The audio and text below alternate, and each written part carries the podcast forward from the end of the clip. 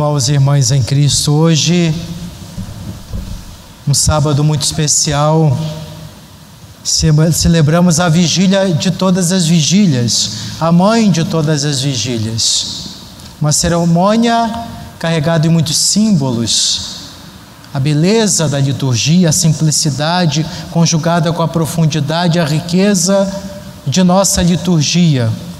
Um orgulho muito grande para nós católicos que preservamos esses valores de nossa, nosso culto, nossa celebração, que expressa a nossa fé. Expressamos no visual, no olfativo, no tocar, no escutar, todos os sentidos, nosso corpo, nós expressamos essa alegria de celebrar a vitória de Cristo Jesus a luz que dissipa as trevas do erro. Portanto, nós estamos aqui felizes como uma grande família dos filhos de Deus para celebrar juntos. Unidos aos nossos irmãos e irmãs que por conta desse triste situação da humanidade que é a pandemia, não podem estar conosco, mas estamos unidos a esses nossos queridos irmãos e irmãs, que em suas casas, seus lares, congregados com seus entes queridos, participam de uma certa forma conosco deste momento tão importante. A mãe de todas as vigílias, a celebração da Páscoa, o professar e celebrar a certeza de que Jesus está vivo. Vocês devem ter percebido muito bem que a, a nossa cerimônia começou nas trevas, na penumbra, o fogo foi aceso, o círio pascal, que simboliza Jesus, luz do mundo, e ela foi dissipando. A, a igreja foi sendo iluminada, cada vela, cada pequeno círio que vocês trouxeram esse ciro aceso pela luz, única luz, verdadeira luz que ilumina nosso coração, nossa vida, dissipando nossos medos, nossas hesitações, nossos receios, desconfianças. Essa luz vai tomando conta do nosso ser, nos envolvendo com a graça de Deus. É esse o sentido. Das trevas, a luz vai iluminando. Quando a manhã desponta, e as trevas a noite não consegue segurar a luz do sol. Assim, a presença de Cristo na vida de cada um de nós, que às vezes, envoltos em situações de trevas, de noite, pelo cansaço, sentimos o calor do amor de Deus, fogo novo, a luz de Deus a nos envolver. Nessa vigília pascal, Existem quatro partes, que foi justamente a celebração da luz, a liturgia da palavra, os textos que foram proclamados, muito significativos para narrar a história da salvação, a criação, a libertação, a vida nova em Cristo, a liturgia batismal e a liturgia eucarística, com algumas adaptações devido à questão da pandemia, as orientações que recebemos da Santa Sé.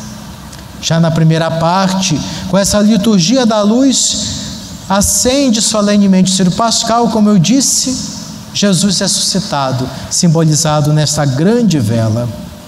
O Sírio, que vai permanecer aceso durante todo o tempo pascal e nas celebrações solenes até a próxima próxima vigília pascal, esse Ciro se recordará para nós sempre que nós não podemos permitir com que as trevas do erro, do medo, da insensatez tome conta de nós.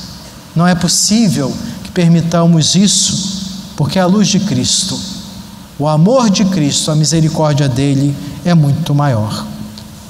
Teve uma pequena procissão, acendemos nossas chamas, Cristo que caminha conosco, essa pequena procissão quando parece que tudo está perdido,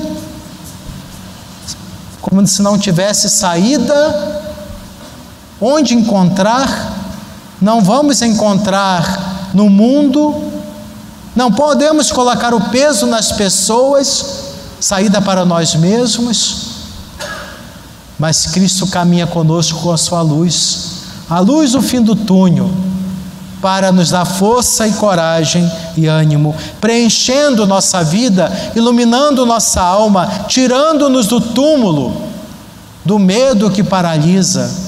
Vamos deixar no túmulo, como se vamos fazer uma experiência. Os padres antigos, monges do Egito, eles faziam uma cerimônia, tinha uma cerimônia, uma celebração, como uma meditação que eles faziam no período da Semana Santa, que eles se colocavam junto com Jesus no túmulo, para sair com ele e deixar se os sinais de morte, os medos, inseguranças, as dores, feridas, tudo isso para ser curado, ressuscitado, vida nova.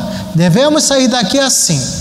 O túmulo é deixado de lado, o homem velho, escravizado pelo pecado. O que que nos que, que nos impede de viver, que são, são os sinais de morte que existem no mundo, na nossa vida, na nossa família, na igreja mesma, que divide, que nos impede de crescer. Ontem mesmo, se não me engano, foi o cardeal Cantalamessa fez uma pregação profética de grande unção. Está circulando na internet. Leiam meditem. E ele fala da divisão na igreja, a divisão causada por questões políticas e ideológicas.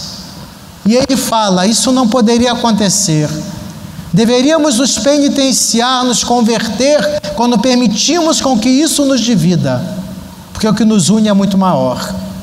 O texto é belíssimo, deve ser meditado. Nos penitenciar nos, nos é, culpar pelas atitudes cometidas que causam divisão. E ele conclui: o que falta é obediência na igreja. Falta essa obediência, respeito aos pastores, união. Mas até mesmo os pastores estão se deixando contaminar pela ideologia, pela busca de um reino neste mundo, que não é aqui, é na eternidade sem deixar de lado a importância de buscar a justiça, a fraternidade já neste mundo. Texto é uma reflexão muito útil. Vamos tirar então esses sinais de morte, da divisão, da discórdia que existe no mundo, que nos separa, que causam mal na nossa comunidade de fé. A Igreja Católica, a minha, a minha ideologia, eu não, não tenho como bispo dessa igreja partido, ideologia, grupo político, de esquerda ou de direita, eu gerizo isso. O meu partido é a igreja, meu partido é Jesus, a minha ideologia é a palavra de Deus, a minha, a minha proclamação é a fé do credo e não manifesto de qualquer tipo de ideologia. É o credo, a fé que professamos. Isso sim. E às vezes nós damos valor mais a essas coisas do que o caminho da unidade da comunhão na igreja. Então, meus irmãos e irmãs, vamos sair desses sinais de morte e buscar a luz que é Cristo, sair da, da tumba, do túmulo, tirar essas pedras, essas, é, esses sinais de morte e ser libertados pelo Senhor. Essas quinquilharias do mundo que destrói a nossa vida interior, nossos relacionamentos, para construir fraternidade, paz, amor, justiça, solidariedade. Nessa vida, caminhar no amor para merecer a eternidade do céu. Então, Jesus caminha conosco, nossa luz. Não enxerga quem não quer. Quem está virando o rosto, as costas para Cristo, luz do mundo.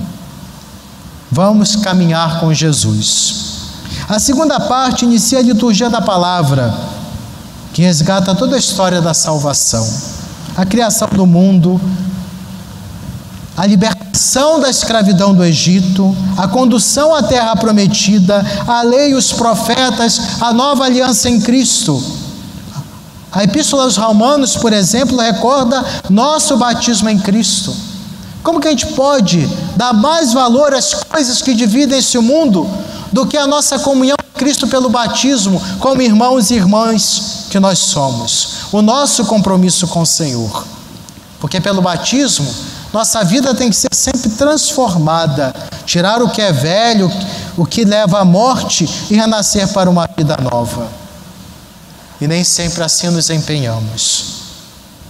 Na terceira parte, adaptada por causa das questões da pandemia, é a liturgia batismal, onde renovamos nosso compromisso de, batismar, de batizados, renunciando ao que impede sermos autênticos discípulos de Cristo Apesar de receber o dom do batismo, vida nova, ainda a crosta do pecado, a sujeira do pecado, que não queremos nos libertar porque choramos como judeus que saíram do Egito, mas precisaram passar pelo deserto para se purificarem, ainda estamos chorando o passado do pecado e do mal.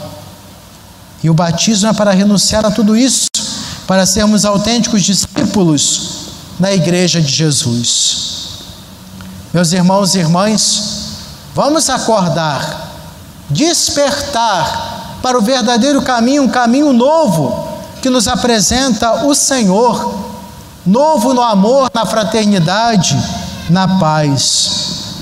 Na Quinta-feira Santa, na missa do Crisma, outra bela cerimônia, os padres reunidos em todo o seu bispo, porque são cooperadores do bispo, renovaram seus compromissos sacerdotais. E vocês acompanharam na oração. Agora, hoje, nós renovamos nossos compromissos como batizados, porque com vocês eu sou batizado, todos os padres religiosos e religiosas, todos temos a dignidade de filhos de Deus de batizados. Com o mesmo fervor, amor entrega, renovemos nosso batismo.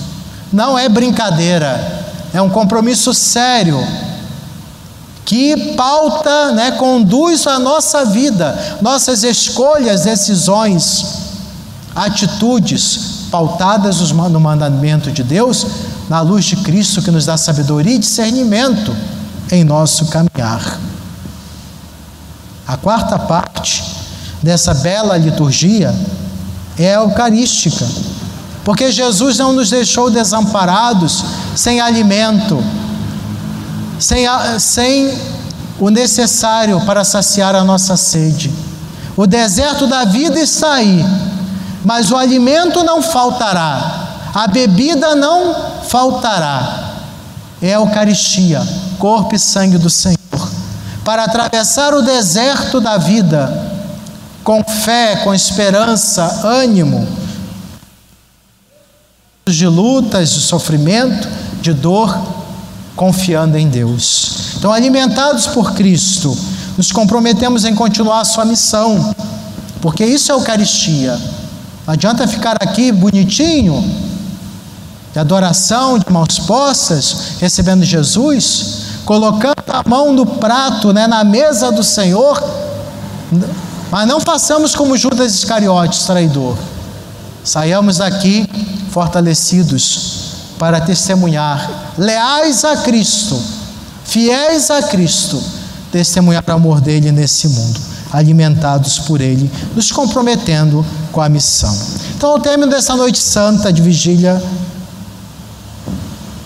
o túmulo que nos aprisiona, a pedra foi removida. A graça de Deus nos envolve.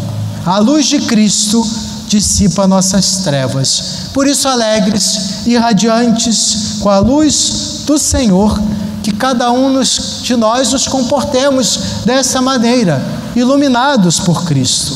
Que prolonguemos a Páscoa em nossas ações, a passagem da morte para a vida, a passagem do homem velho para o novo, a passagem do homem marcado para o pecado, do homem livre daqueles que realmente pro, proclamam as maravilhas que Deus realizou em suas vidas. Essa deve ser a nossa atitude para celebrar a Páscoa do Senhor. Amém.